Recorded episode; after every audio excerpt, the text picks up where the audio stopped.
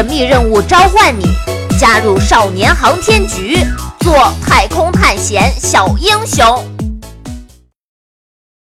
第三集：奇怪的书店。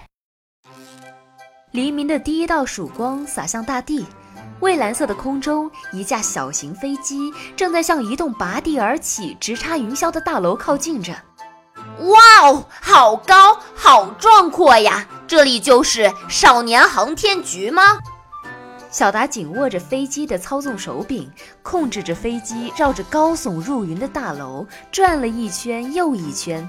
转到第三圈的时候，坐在他旁边的小智忍不住了：“你还要转多少圈？你先把飞机安全降落了再说。”小智向地面指了指。大楼的前面刚好有一片巨大的空地，看我的！经过一路的飞行，这架小型飞机小达已经开得很熟练了。他控制着飞机在空中翻了一个跟头，然后直勾勾地向地面俯冲下去。你、你、你、你又来了！注意控制速度！啊啊啊啊！虽然紧抓着扶手，小智还是被颠簸得语无伦次。就这样，伴着小智时不时冒出的叫声，飞机距地面越来越近，最后稳稳地停在了大楼的正前方。怎么样，厉害吧？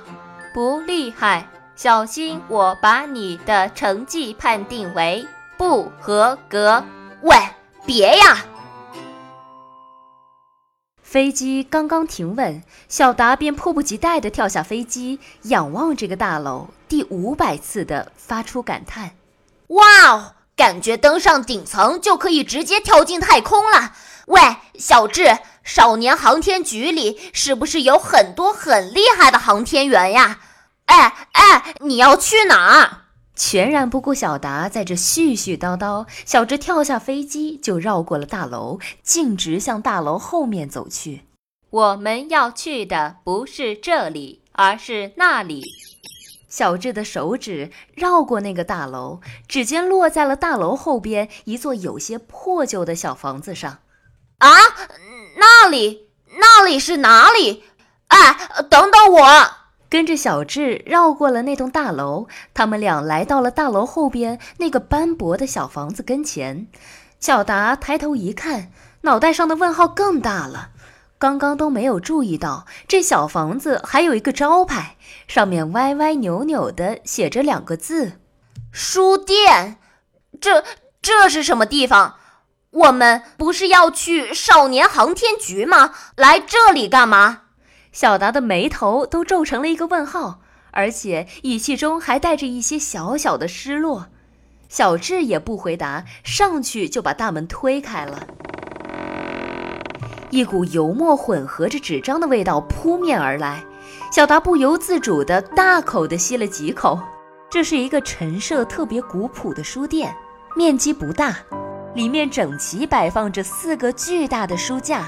都是从地面一直延伸至屋顶，书架上整齐摆着各种颜色的书籍，错落有序。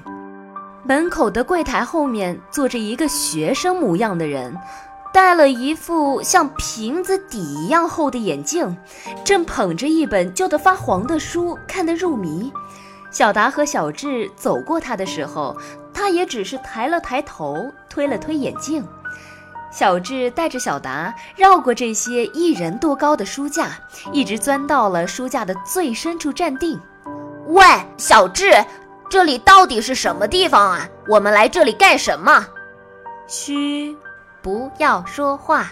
你看，小智指了指墙壁上的两个大字：“安静。”那你倒是回答我呀！怎么把我带到这个地方来了？别着急。你马上就可以见到选拔考场了。选拔考场在这儿。在小达的注视下，小智一层一层地跳上书架，跳到第十层，便开始从左往右的数数：一、二、三、四、五、六、七、八。数到第八本的时候，小智停了下来，冲小达眨了眨眼睛，然后把第八本书向外一抽，抽出了半本。小达哪知道这是干什么？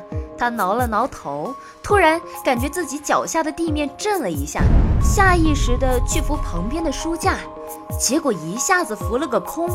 站稳一看，才发现他旁边的书柜不知什么时候变成了一扇能从旁边推开的门，门的后面明显是藏着一条不知道通往什么地方的走廊。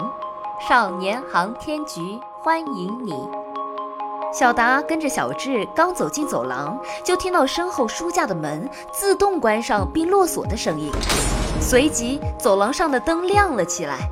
小达看见，在前方走廊的尽头有一扇深蓝色的门，门上画着一个航天服的头盔，头盔下面有三个白色的字母，没错，就是小达熟悉的 J S A。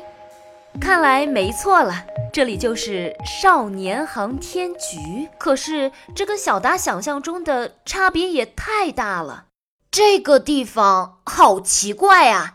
老爸之前怎么没有告诉过我？因为他也不知道。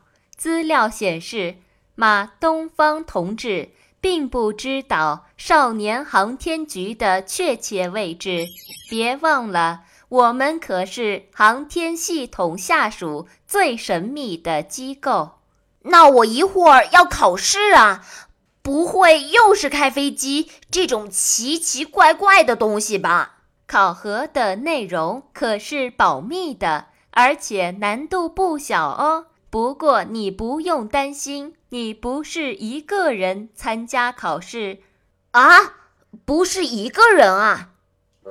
说着话，他们俩已经走到了蓝色大门跟前，一束激光投射出来，在小达的身上扫描了一圈，便亮了绿灯，自动打开了。